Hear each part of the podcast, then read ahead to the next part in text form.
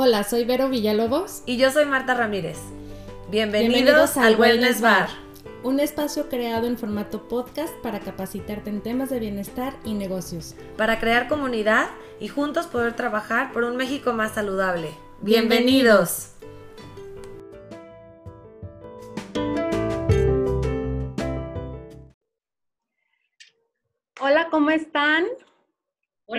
Estoy, muy contenta el día de hoy porque vamos a presentar a una amiga mía que la quiero mucho, que es una chingona, porque le mete pasión, amor, energía, son unas ganas impresionantes tanto a la vida como a lo que hace, que de verdad se contagia. Tiene una risa impresionante también y por eso me, por eso me gusta, porque aparte de ser excelente persona, en lo que hace, en lo que se dedica es excelente. Entonces yo quiero presentarles el día de hoy en el podcast a Andrea Espinosa, de mi primer contador y ahora también de, ¿cómo se llama el otro? WeSolve. WeSolve. especialistas en, en, resolver. Sí, ay, muchas gracias. Yo muy contenta muy contenta de poder platicar y enriquecernos todos. Muchas gracias, Andrea. Gracias por, tu tiempo, gracias por acompañarnos. Y sí, como dice Vero, que le, todo lo que la energía bonita que le imprimes a lo que a nadie nos gusta. ¿no? Exacto. Les digo como ese tema que nadie queremos tocar, ni, ni, ni los Tanto miedo da.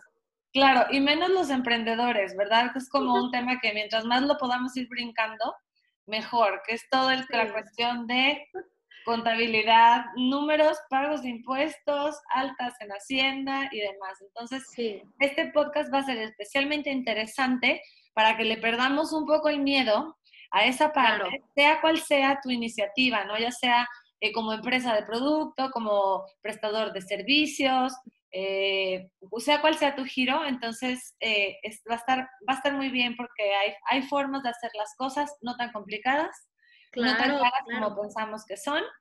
Y bueno, en eso está Andrea, que ella es la experta que nos va a hablar un poco les, les digo yo a mi equipo de que estamos transformando como el mundo ve la contabilidad, así. Lo que era aburrido, lo que era, ay no, qué lata. Bueno, para algunos sigue siendo, ¿no? Es un tema.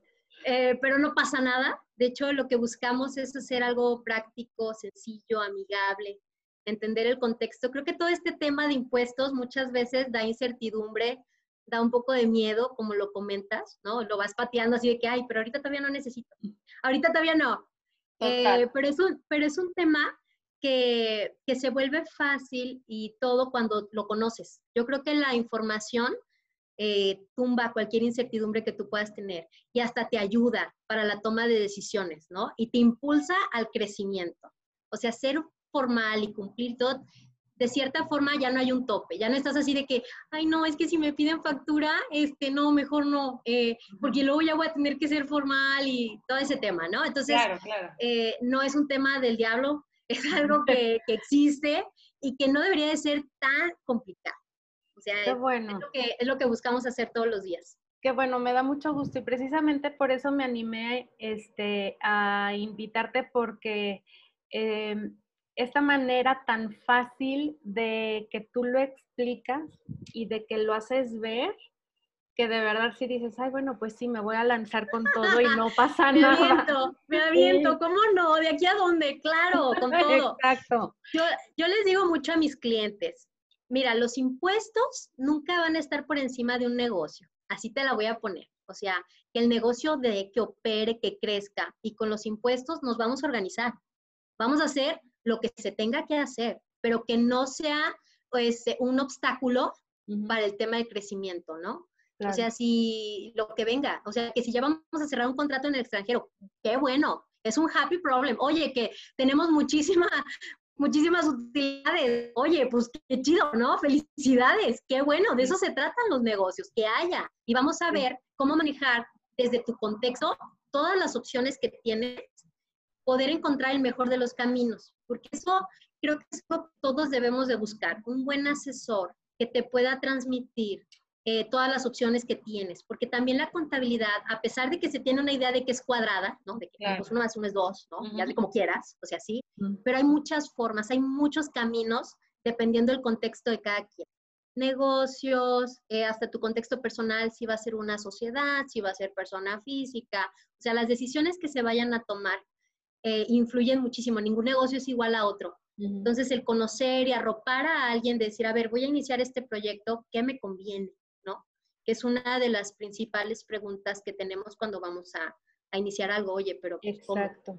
Y precisamente con eso, con eso que dices, que comentas de cómo eh, cuando ya vas a iniciar un negocio, o sea, eh, y empiezo con mi primera pregunta. Sí, dale. El dinero de la inversión inicial, o sea, hay que depositarla en la cuenta fiscal antes de hacer cualquier movimiento o pago.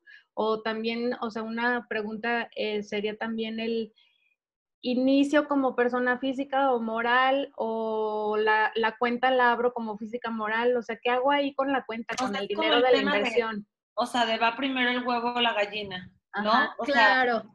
Como que o me espero a que me libere el banco mi cuenta para poder empezar, o ya empiezo y luego lo meto y luego lo pongo y luego, ¿sabes? Este, sí, sí es el primer miedo que da. Claro, ahí les va. Eh, no está como, no hay una regla. O sea, no hay una regla de, ah, primero tienes que haber sido física y ya después le brincas a una moral. No. Podemos arrancar desde cualquiera de las dos.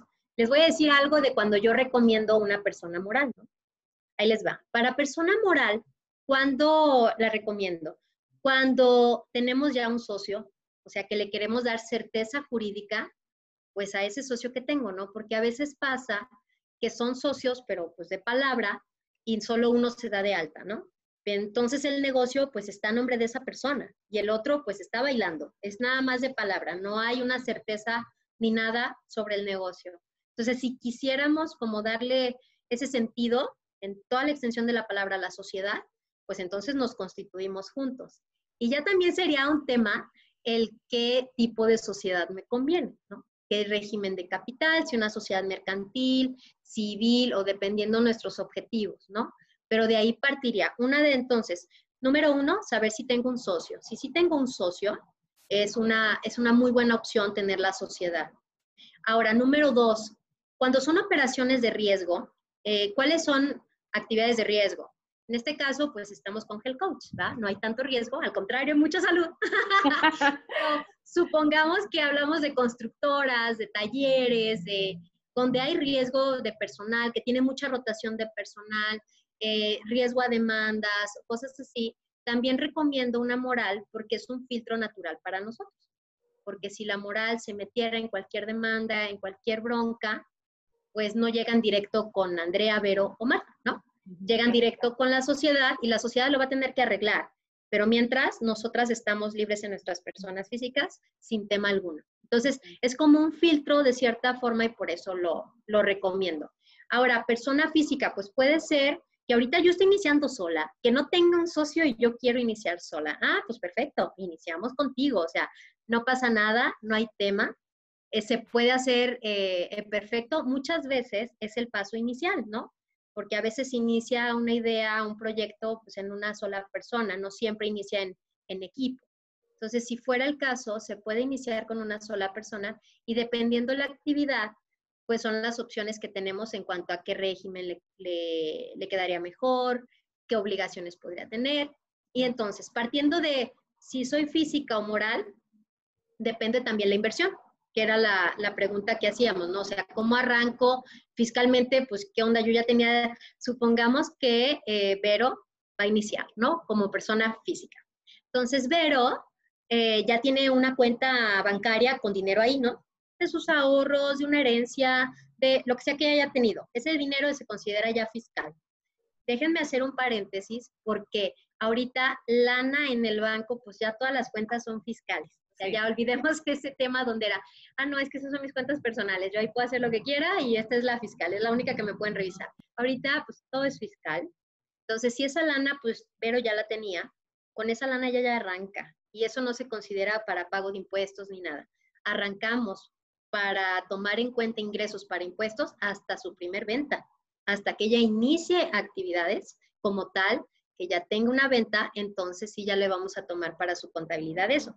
Entonces, de cierta manera, ella puede decir, pues sabes que tengo esta cuenta de ahorros y a lo mejor abro otra cuenta que la use para lo del negocio, ¿no? Para mi actividad, ¿ok? Y de ahí me transfiero. De mi cuenta esta que yo ya tenía de inversión, ahorros o lo que sea, le paso a esta nueva cuenta que voy a tener. Y allá voy a gastar para todo mi tema personal y en esta voy a ahorrar, voy a ahorrar, voy a gastar para todo mi tema del negocio. Entonces, esa sería una de las opciones. Para el tema cuando empiezo en sociedad, el capital va a depender de los socios. Cuando tú creas una empresa, en la empresa se fija un capital. Ya ven que hay, no sé si han escuchado, que SADCB, ¿no? que SAPI de CB, SDRL de CB, ¿no? Hay un capital variable. También hay un capital fijo. Entonces, dependiendo cuando se constituyen, pues hay cierto capital que los socios aportan. Entonces, la aportación de capital que hacen los socios es un dinero fiscal que ya tienen y literal en una transferencia lo mandan a la sociedad. Esa lana que meten, al igual que la persona física cuando metió cuenta este dinero a su cuenta fiscal, digamos que no graba impuestos, porque no es una venta. Nosotros vamos a pagar impuesto, el ISR, que es el impuesto sobre las utilidades, que es el impuesto propio, lo vamos a generar hasta que yo tenga una venta, un ingreso, ¿no? Ingresos menos gastos.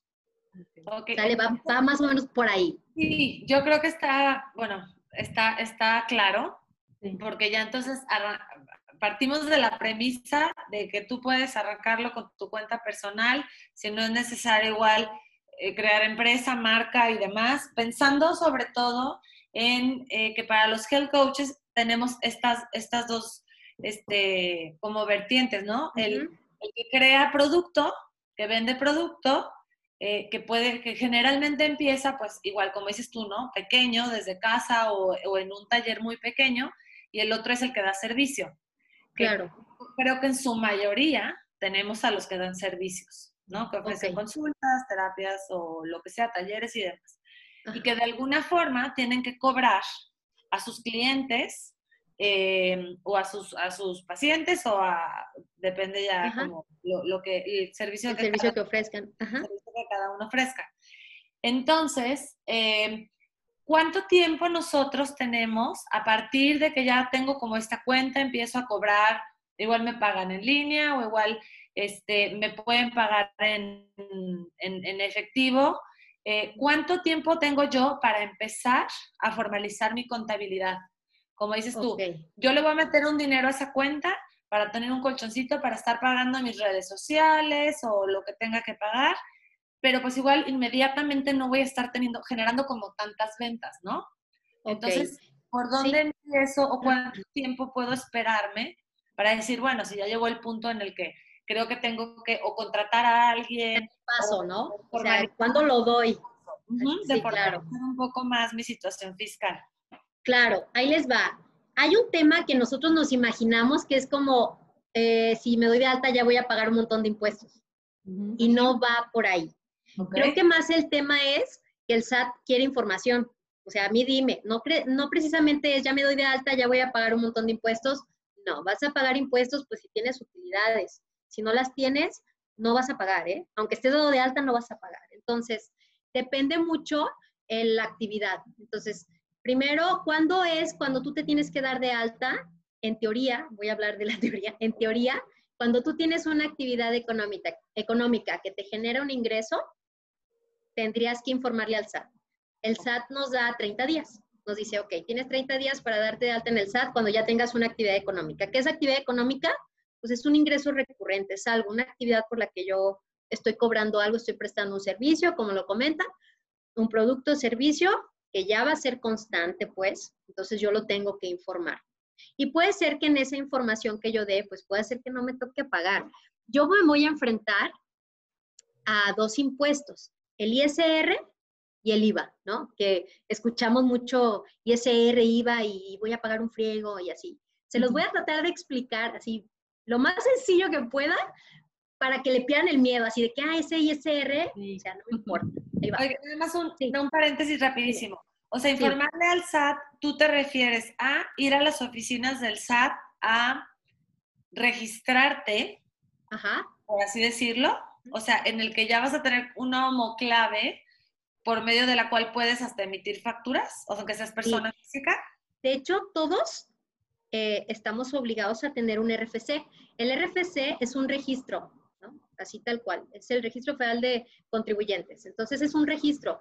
Yo, hay, hay personas registradas sin actividad económica, ahí, que tienes ya tu RFC, pero pues yo no tengo actividad económica, estoy suspendida, eh, o sea, puedes ni siquiera tener obligaciones y tener RFC, sí se puede. Entonces, ¿qué es esto? Es darte de alta, darte de alta en el régimen que te correspondan. Si quieren, ahorita también podemos entrar en detalles de qué régimen, porque ahorita hay un régimen muy accesible en tema de impuestos, que para los que están empezando, así como que, oye, me regularizaré, no, me formalizaré o no, es una muy buena opción. ¿eh? En tema de impuestos tiene muchos beneficios. Entonces, partimos de ahí, ¿no? Informar, eh, ya regularizarme y todo, si es inscribirme al RFC y decir, yo voy a tener esta actividad. A partir de ahí arrancan mis obligaciones, ¿sale? Aquí en México, eh, pues todos causamos un ISR. El ISR, impuesto sobre la renta, es un impuesto propio. ¿Qué quiere decir eso? Pues que va a ir por mis utilidades, ¿no? Va a ir, se va a calcular sobre mis utilidades. ¿Y qué es una utilidad? Mis ingresos de mi negocio, de mi actividad, menos mis gastos de la actividad.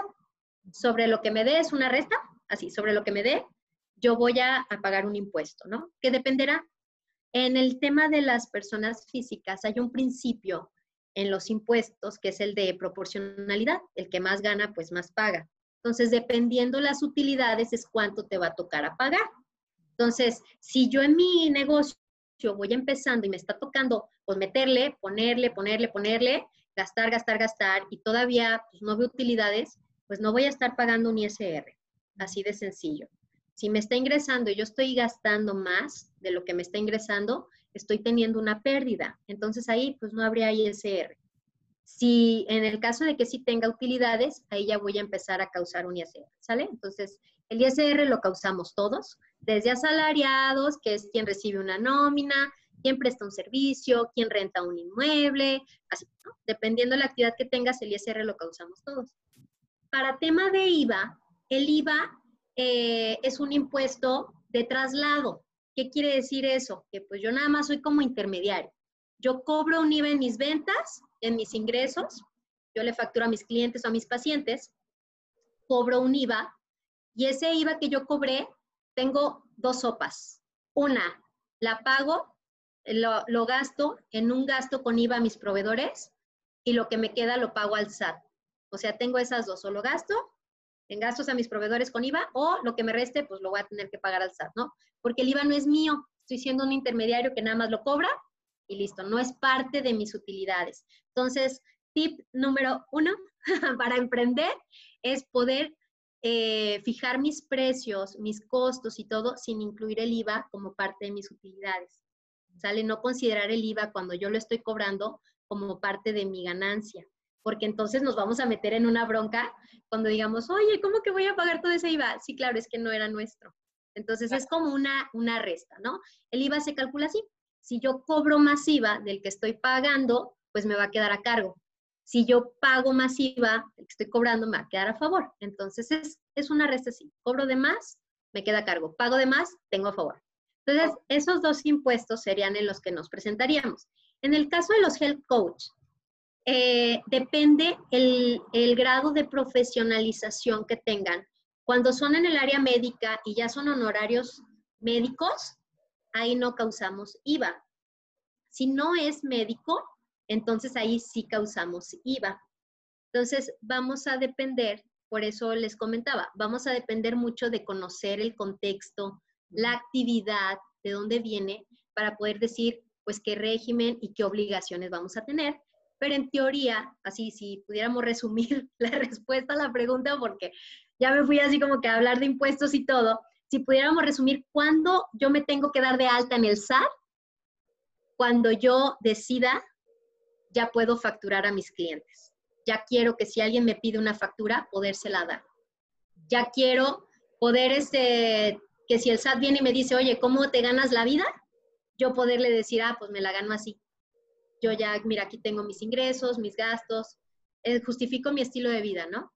Y en el caso de, de los health coaches, este, que dan consulta, estas consultas, aunque no sean médicas, en el caso de los que no son médicos y aparte de, este, de ser health coach, también tú tienes que considerar en lo que cobras dentro de tus consultas un IVA, aunque no emitas factura, porque, por ejemplo, lo más probable es que le pasa, pues supongo a la gran mayoría, ¿no? Y yo que he tomado consultas, pues yo no requiero una factura porque pues en realidad no, no... No lo vas a deducir. No lo voy a deducir y si tengo un negocio, pues no me sirve para meterlo en mi negocio, o sea, tal, ¿no? Es como un servicio que difícilmente encaja para ser deducible. Es un servicio complicado de, meter en cualquier otro, en cualquier negocio que tengas o que te facturen a nombre de, de una empresa o lo que sea, porque es un servicio personal. Entonces, ¿qué haces ahí? Si yo voy a cobrar una consulta, ¿cómo hago ese cálculo o qué impuestos tengo que pagar yo o qué tengo que considerar? Ok, esa se consideraría una venta al público en general. Cuando yo vendo y no me piden factura, hay un RFC genérico, que es XA, XX, 010101, Ese RFC genérico yo voy a timbrar una factura. La autoridad nos da chance que podamos emitir una factura, muchos le llaman global, ¿no? De mis ventas al público en general, ya sea por día, por semana, eh, por mes. Y en el caso específico de los RIF, que igual ahorita podríamos platicar un poquito de este régimen, eh, que es el, el, más accesible, pues. Si cumples ciertos requisitos, puedes estar en él y es lo más barato en impuestos, ¿no? Entonces, en el caso de los RIF, por bimestre. Esa factura de venta al público en general la haces con el RFC genérico porque pues nadie te está pidiendo factura y no hay un RFC que poner. Le pones el RFC genérico y si tú tienes cualquier régimen menos RIF, tú ahí sí le pones el IVA porque cualquier actividad que nosotros prestemos que la ley considere con IVA, porque hablemos del IVA hay tasa 16, hay tasa cero y hay exentos. O sea, no quiero envolverlos así de que, ¿qué? ¿Qué es eso? Pero hay 16% para la generalidad de productos y servicios y hay otros donde se decidió, el legislador decidió que no llevaran un IVA para no encarecer los productos. Por ejemplo, los honorarios médicos son exentos de IVA, esos no van a grabar. Casa habitación son exentos, ajá, para no encarecer el producto, no aumentarle su valor. Eh, se, se, decidió, sabes que esos son exentos, no llevan IVA. Pero hay otros que sí llevan IVA tasa cero, que tampoco hay un traslado de IVA en esa factura, que es, por ejemplo, la canasta básica, ¿no? O sea, frutas, verduras, todo eso lleva IVA cero. Entonces, la factura al público en general, en teoría, pues tú grabas tu IVA porque fue una venta normalita. Que alguien no te pidiera factura, pues se hace una factura global, pero si hay un IVA que tú trasladaste, que tú cobraste ahí. Entonces, sí se considera en la contabilidad también como pues IVA cobrado. En el caso de los RIF, hay un cálculo un poquito distinto, donde ahí sí tú no trasladas el IVA en esa factura al público en general, porque el RIF tiene un beneficio donde el IVA que vamos a calcular del público en general va a ser con una tasa especial. O sea, el IVA siempre es al 16%, pero en el caso del RIF, exclusivamente RIF, para tema de público en general, tú le vas a calcular o el 2% para el caso de comercio o el 8% para el caso de servicios. Entonces ellos tienen como otra facilidad distinta en tema de cálculo y por eso con ellos es distinto. Pero aunque tú le vendas, ya sea alguien que te pidió factura o alguien que no te pida factura, estamos cobrando con IVA, aunque no haya una facturación. ¿Y quién, o sea, quién puede ser RIF? Ok, ahí les va. El RIF, eh, no sé si se acuerden o directo en la pata de gallo, pero existía un pequeño contribuyente, ¿no?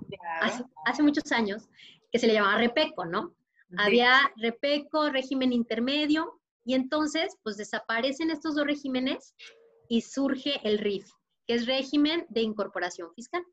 Este régimen, pues buscaba ayudar a formalizar a todos esos pequeños. ¿Qué pasó? Eh, el legislador dijo, ¿sabes qué? Pues los vamos a apoyar. El primer año tienen condonado el 100% del ISR. Entonces, ese ayudón de, ¿sabes que El primer año no pagas ISR, tengas la utilidad que tengas, no pagas. Al siguiente año, el segundo año, te condono el 90%, ya solo pagas el 10 de lo que te correspondía. el tercer año el 80 y así sucesivamente, hasta que en 10 años tú ya pagues lo que tendrías que pagar normalito, ¿no?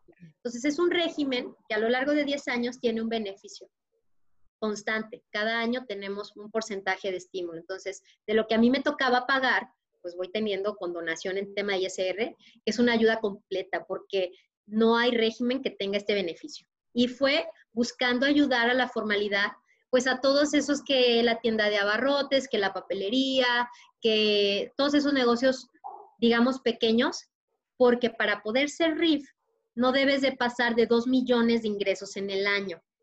Entonces, ese es uno de sus topes. Por eso es pequeño, porque no puedes pasarte de 2 millones. Y la otra es que no puedes ser tampoco socio o accionista en alguna sociedad, no puedes ser miembro de alguna sociedad.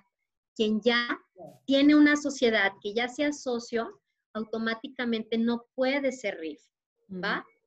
La otra es que si yo ya fui del régimen general, el régimen de actividad empresarial y profesional, pues no puedo regresarme a ser chiquito de nuevo, pues porque esta opción era para los chiquitos. Si yo ya fui grandote, ¿cómo me regreso para utilizar esta opción? Entonces, ahí tampoco se podría. Pero a quien sí, quien no sea socio, quien no haya sido régimen general y quien no rebase de esos dos millones en el año, es una opción para prestar algún servicio que sea un servicio no profesional. Porque si es profesional que se necesita eh, una cédula especial, algo especial para poderlo dar, entonces nos vamos a ir a otro régimen, que es el régimen de actividad empresarial y profesional, que es donde están los doctores y todo eso. Si nosotros estamos hablando ahorita del coaching, podría caber en el RIF, ¿sale? Y este, y este tema es lo más barato en impuestos. Para tema ISR, pues se tiene condonado el 100%. Para tema de IVA, el beneficio principal están en las ventas al público en general. Precisamente por eso, porque al chiquito casi no le piden factura, ¿no? te hablo, la tienda de abarrotes, la pape eh, y cosas así, ¿no? La lonchería, la, o sea, que no pedían mucha factura. Entonces, el, el beneficio principal va, ventas al público en general, ahí te va el beneficio. Entonces, es, es un tema muy sencillo y muy barato. Presenta declaraciones bimestrales. Entonces, lleva una contabilidad simplificada que, que ni siquiera, o sea, si le hayas a la compu, ¿va? si le hayas y, te gusta este tema, incluso tú podrías presentar a través de la plataforma del SAT tu información de ingresos y de gastos y tú llevar un RIF, o sea, tú llevar tu propio RIF. Ni siquiera Eso lo que te iba a preguntar precisamente, o sea, yo puedo llevar el control interno de todas mis entradas, salidas, eh, yo sola mi pago de impuestos, todo eso. O sea, ¿qué tan amigable es la página del... Ajá. Qué buena pregunta.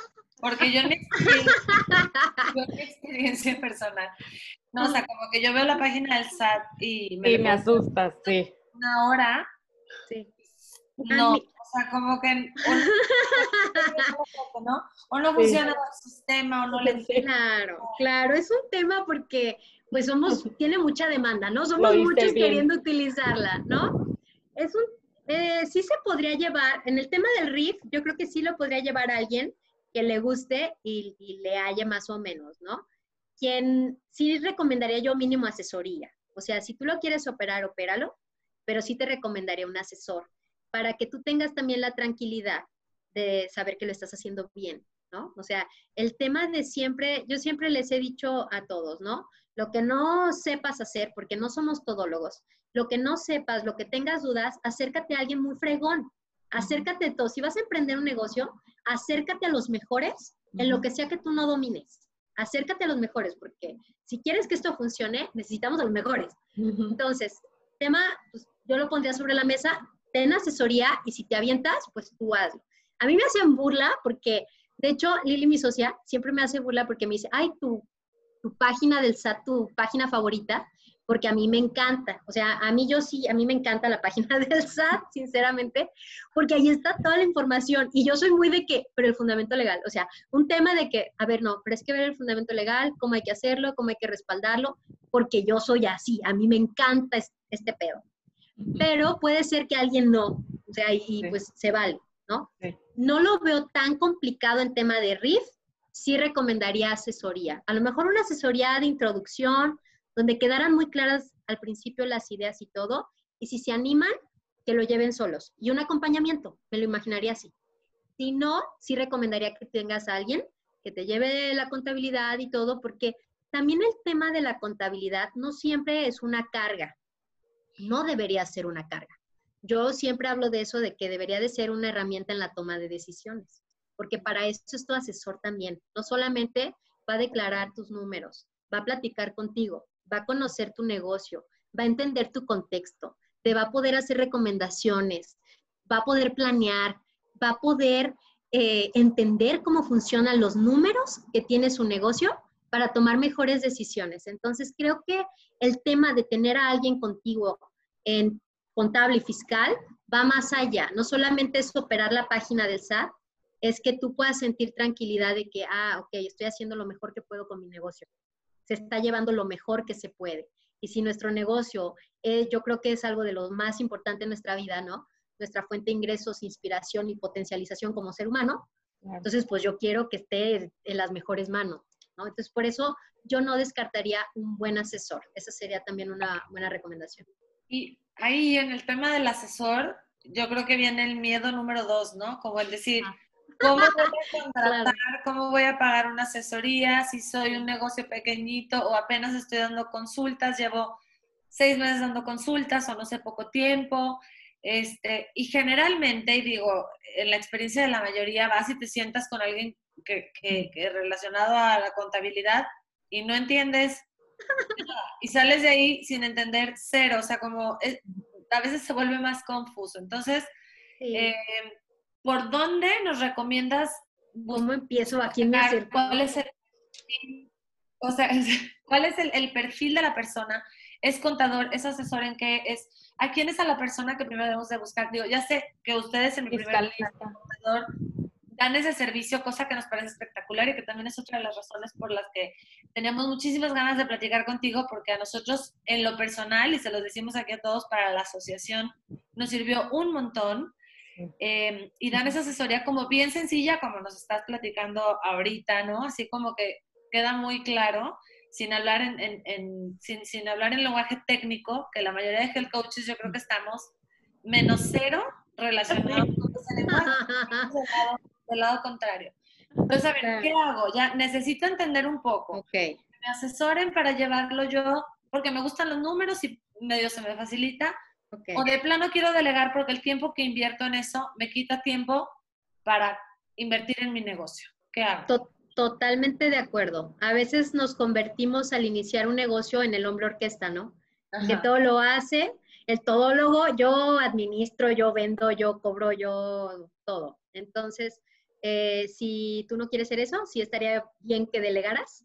Si te lo quieres aventar porque tienes el tiempo, la disposición o ahorita no hay una partida económica para poder eh, destinar dinero a eso, ok, ahí les va.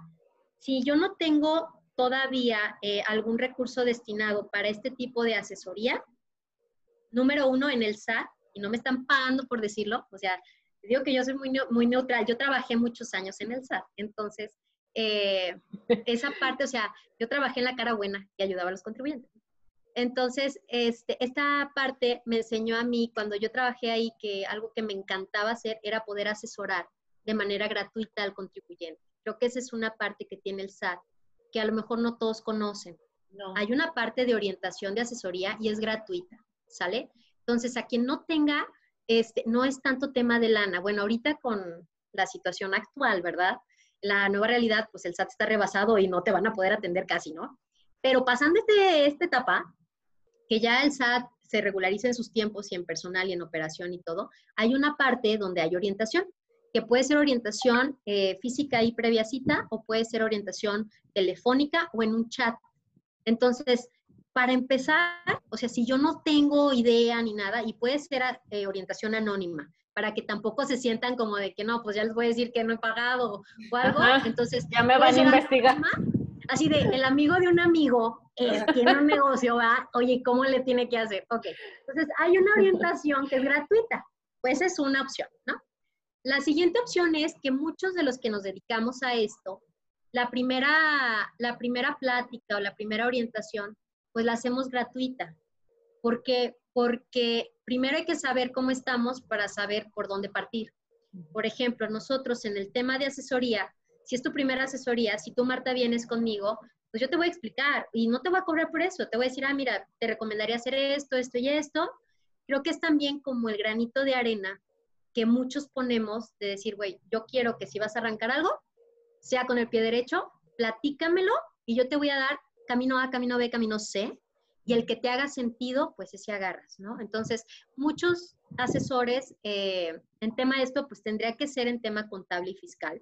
Creo que van de la mano el tema contable y el tema fiscal. Contable, pues son los impuestos. Fiscal es cómo cumplo esas obligaciones de los impuestos. Entonces, podría ser por ahí. Hay muchos asesores que brindamos asesoría gratuita. La primera inicial es gratuita, entonces podríamos aprovechar esa parte. También en medios digitales hay blogs, hay eh, mucha información también en, en, Internet que podrían utilizar. El SAT también tiene un apartado, así yo dale con mi SAT, perdónenme, pero es que sí hay información. Así de que es en serio que es mi favorita. Quítanos, el trauma psicológico del SAT. Sí, sí. Es que el SAT, o sea, la página está muy buena. No me están pagando por hacerles publicidad, pero tienen un apartado donde hay preguntas y respuestas frecuentes. Entonces, si yo como contribuyente tengo alguna duda, la puedo poner ahí y ahí puede venir una respuesta. Claro, el SAT pues va a decir, pues como viene el marco y todo, y un asesor puede ir un poquito más allá, ¿no? Con creatividad y el contexto y todo eso nos podemos explayar mejor. Entonces, un primer contacto, o incluso que tú digas, ¿sabes qué? Pues este asesor me dijo eso, pero yo no sé si neta sí o no. Ah, pues échense un clavado, una segunda opinión, claro. que dice el SAT, que dice un foro y qué me dice mi asesor, ¿no? O sea, yo creo que también saben que hay un tema eh, muy importante al momento de la asesoría y es que tú tengas confianza. Yo creo que el feeling que uno tiene hay que hacerle caso. Yo creo que la intuición y todo, cuando tú vas a buscar a alguien, sí tiene que ser alguien en quien tú confíes, porque para nosotros poder hacer bien la chamba, necesitamos que el cliente confíe un poco, ¿no? O sea, a ver, estamos aquí, confía, te voy a asesorar de la mejor forma posible en tu contexto. Yo nunca voy a decidir, nosotros, nuestro equipo, nunca va a decidir por el cliente. Yo lo que voy a hacer es arroparte en tu negocio de tal manera que te pueda ofrecer todos los caminos, todas las opciones. No somos un, un, despacho cuadrado. Vamos a ofrecer todos los caminos y todas las opciones. Y el que tiene la última palabra es el empresario, es el emprendedor, el que dice, ¿sabes qué? Pues a mí me hace sentido por aquí órale, por esa nos vamos. Y de ahí hasta donde tope. A, si no hay tanta confianza, pues no puedes tú explayarte tanto, ¿no? O sea, no hay esa conexión. Entonces, creo que sí es un tema de, de confianza. Entonces, busquen a alguien que vaya muy acorde a sus personalidades, a su forma de tratar. Si son muy millennials, este, pues busquen a alguien que tenga también métodos de plataforma, a través de plataformas o cosas así. Si son de la vieja escuela, pues busquen a alguien que todavía la haga en papel, ¿no? O sea, si tú dices, no, es que yo tengo mis pólizas en papel.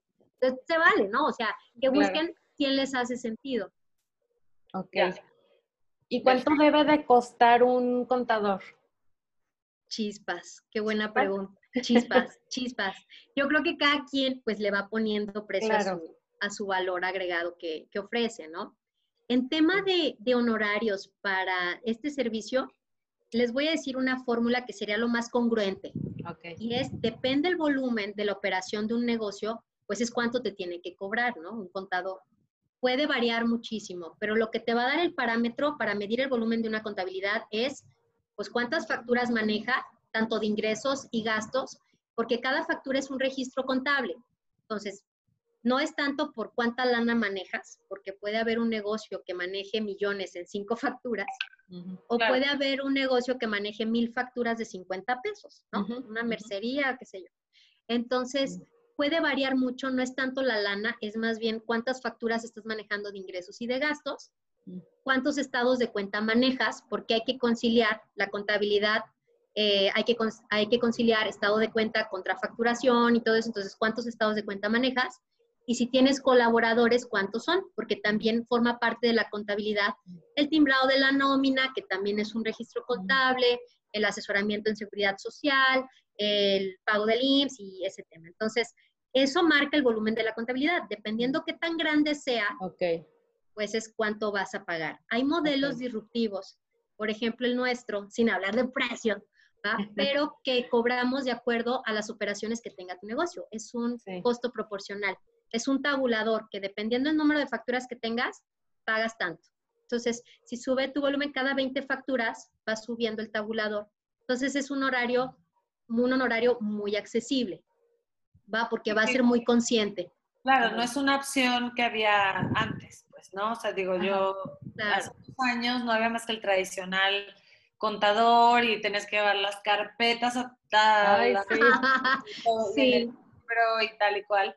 Y ahora no conozco a otra empresa que haga lo que hacen con el formato de mi primer contador, pero bueno, supongo que también habrá este, gente que diga, como tú dices, tenga plataformas o ya lo empieza a manejar de esa forma en la que no tengas ni siquiera que reunirte en persona probablemente, solo envíes documentos o, o, tal. O sea, sí, creo que e, este tema también de los servicios contables, algo que tenemos que tener nosotros como profesionistas en este ramo, es empatía. Es empatía también con el cliente, eh, de adaptarnos también a lo que él necesita. Nosotros, antes que yo ser abogada y, todo eso, eh, dedicarme a esto, eh, pues también soy empresaria. Sé cómo quiero ver la información de mi negocio. Entonces yo se la voy a presentar a mi cliente de tal forma que él pueda tomar decisiones, que él pueda ver por aquí, por acá. Entonces creo que es una empatía también de que, oye, pues de entre pagar eh, nóminas a mis colaboradores a pagar impuestos, paga tu nómina. De entre esto y esto, o sea, hay prioridades, ¿no? Entonces esa parte, entenderla, ser empático con el cliente, creo que es fundamental que ustedes puedan encontrar eso en su asesor. O sea, que ustedes puedan encontrar en su aliado, porque es un aliado estratégico, literal, para el negocio, que en su aliado ustedes puedan encontrar eso, que se pueda poner en tus zapatos y decir, ok, ahorita estamos viviendo, atravesando, por ejemplo, ahorita en esta pandemia que hay muchas realidades en los negocios, ¿verdad? Entonces, no es de que, pues, sorry, ahí te va tu línea de pago de impuestos, porque pues eso te tocó pagar, ¿no? O sea, pues, ¿qué te digo? Y oye, no manches, ¿por qué no pediste factura? O sea, hay neta contadores que regañan. Entonces, buscar, la empatía de decir, oye, mira, a lo mejor podríamos hacer esto, podríamos hacer lo otro. Tenemos varias opciones, no todo es cuadrado, ni hay una sola forma de hacer las cosas. Pareciera que sí, pero no, hay que echarle creatividad. Qué padre. Oye, Andrea, ¿y qué, eh, ya yéndonos eh, un poquito más como al emprendimiento y eso? Sí. ¿Qué crees que tú, que, haya sido la clave del el éxito de tu negocio? O sea, ¿cómo le haces para que poco a poco obviamente vas creciendo? Pero ¿cómo, cómo, pues sí, cuál es la clave para que de verdad esto funcione? Ah, yo creo que es tener un equipo maravilloso. Les voy a platicar, esto no se logra solo, no se lo, yo creo que nadie puede lograr eh, lo que logras en equipo, ¿no? En la colaboración. Eh, yo tengo dos socios maravillosos, la verdad.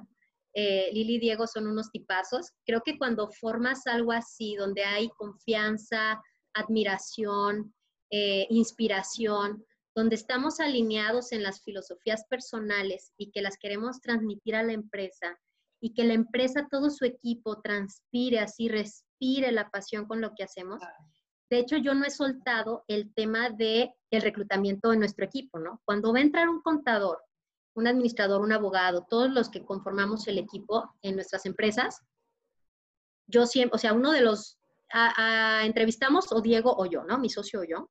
Eh, Lili, Lili es muy, muy buena, eh, entonces ella no tiene que entrevistar. Nosotros somos los que tenemos el ojo clínico, ¿no?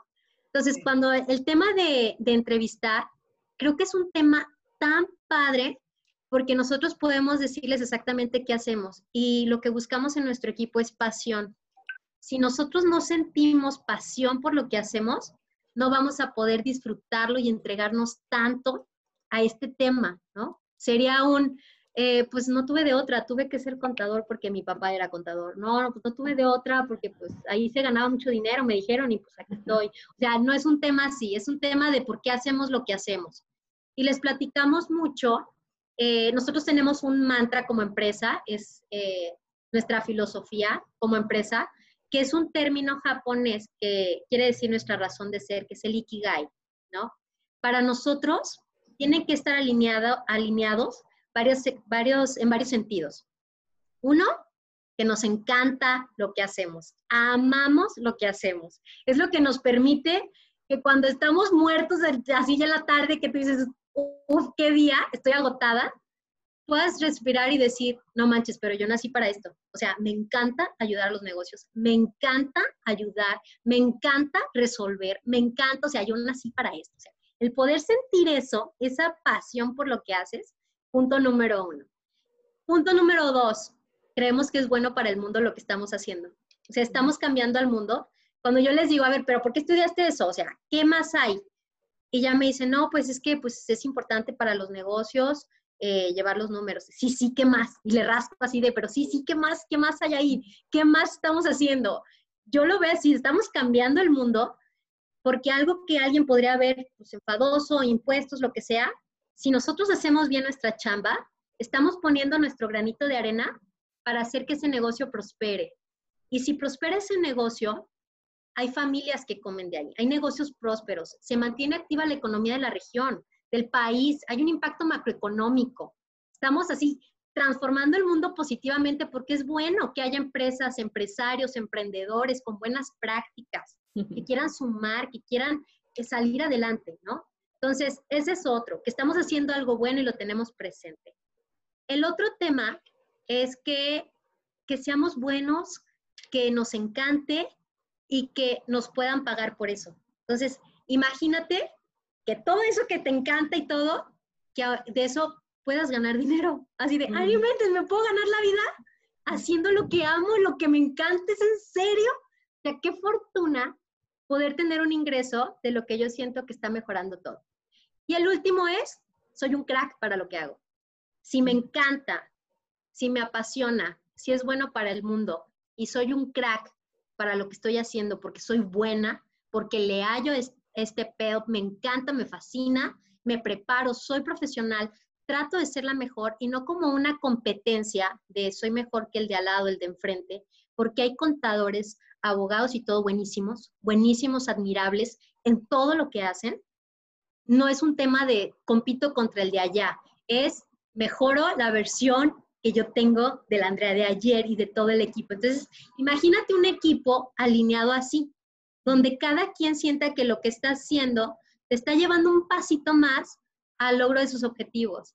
Entonces, creo que es una alineación muy padre que hemos tenido.